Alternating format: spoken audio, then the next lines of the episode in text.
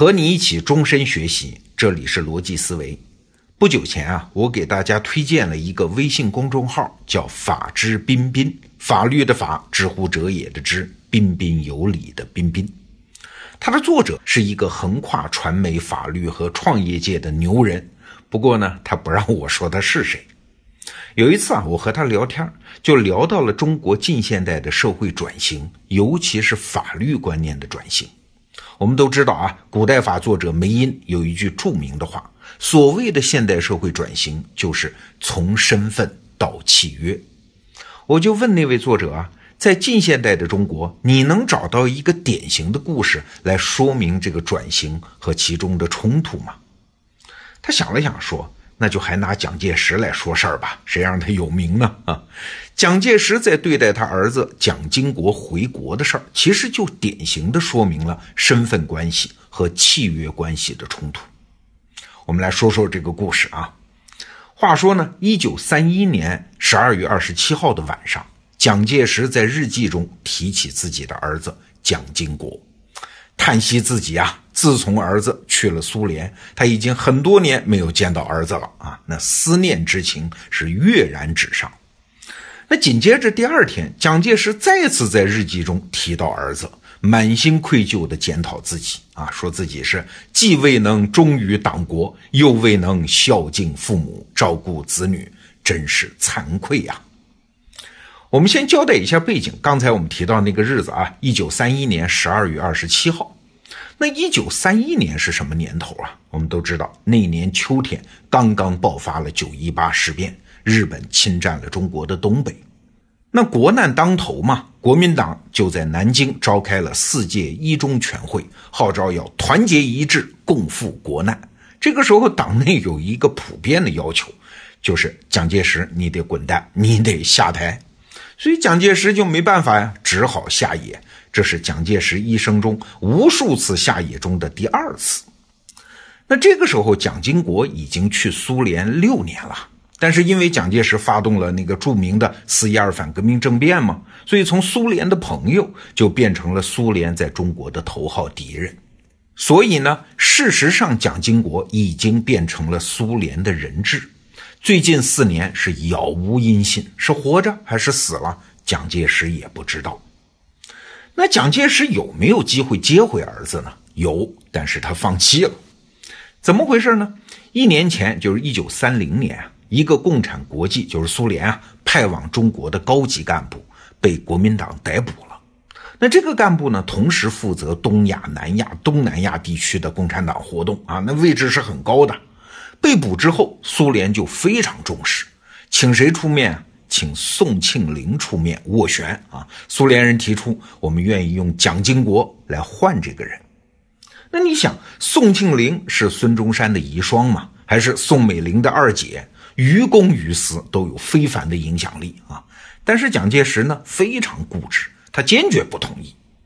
那个时候啊，他在日记里冠冕堂皇地说了这么一段话：“我宁愿让金国远折苏联。”这个“折”字用得好啊，“折”是贬低的意思啊，贬谪的意思，甚至命丧异域，但是我也不能放走一个罪人换他回来。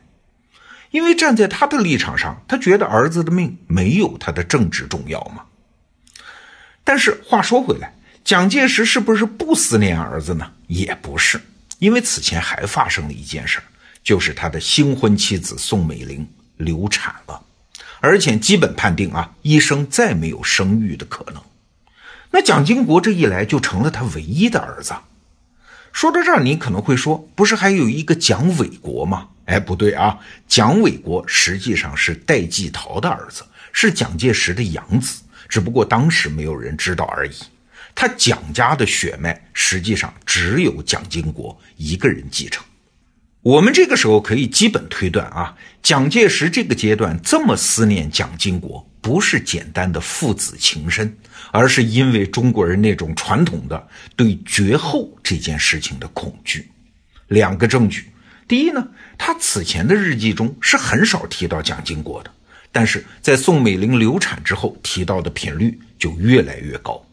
那第二呢，我们刚才提到的那篇日记，就是蒋介石在一九三一年十二月二十七号的那篇日记里说：“如果我死，金国才能回国。我是真心希望自己早早的就死。”你看到这儿是不是感天动地啊？父爱如山呢？哎，别着急嘛，这篇日记后面还有七个字，叫“以告慰双亲之灵”，就是告慰我死去的父母啊。还有一篇日记写的就更清楚，蒋介石说，一个人得到后世记住，是因为他具有道德情操和工业成就。不是因为他有什么子嗣后代啊！中国历史上多少英雄烈士大官都没有子嗣，可是他们的精神和成就永垂人世啊！我现在呢，为我自己担心巾帼遇害而断了子嗣，大为惭愧。你看，蒋介石很纠结啊，到底要不要为子嗣而担心？你看，说来说去。重点还是在自己能否尽孝啊，而不是纯粹的父子之爱。他心中只有一个念头，叫不孝有三，无后为大。那我们还是插一句啊，这个时候的蒋经国到底在干嘛呢？哎，他在莫斯科郊区做农民，还当上了那个村的村委会副主任啊，并没有什么性命之忧了。那以上我们说的是蒋介石的内心活动。那当时社会的总体的演进方向是什么呢？也就是现代化进展的方向是什么呢？我们再来看那个时候正式颁布的中华民国的民法，这部法律啊是效仿德国的民法制定的。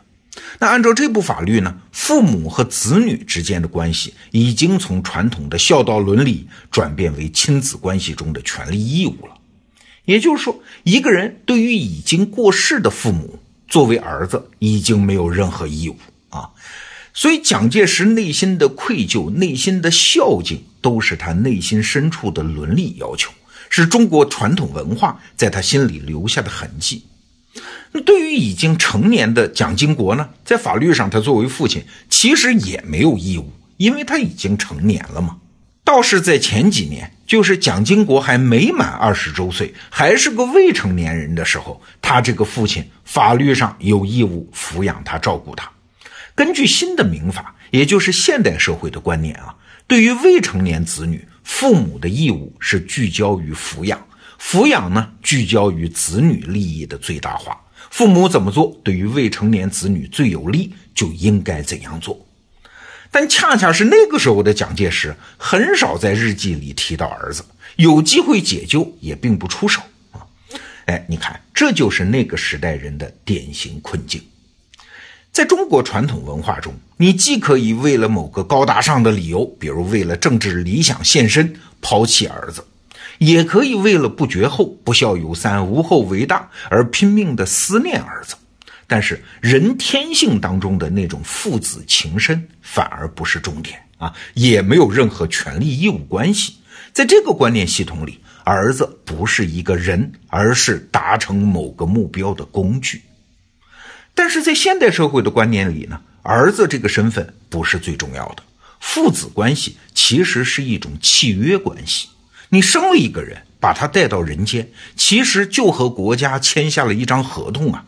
你要负有照顾他、把他抚养成人的义务，这个义务在他成年之后就解除了，剩下的就是纯粹的父子亲情了。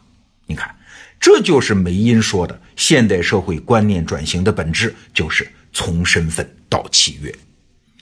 人不是依附在某种关系里的身份，不是完成某种关系的工具。每一个人都是独立的、自由的，是依靠规则和契约和其他人来协作的。蒋介石的一生啊，号称自己一直在推动中国的现代化转型，但是至少在对待儿子这件事上，他自己也没能完成从身份到契约的观念转换。说到这儿，我还想起蒋介石给胡适写的挽联。叫新文化中旧道德的楷模，旧伦理中新思想的师表。你看，新文化、新思想，蒋介石觉得是好东西，但是旧道德、旧伦理，蒋介石也不舍得抛弃。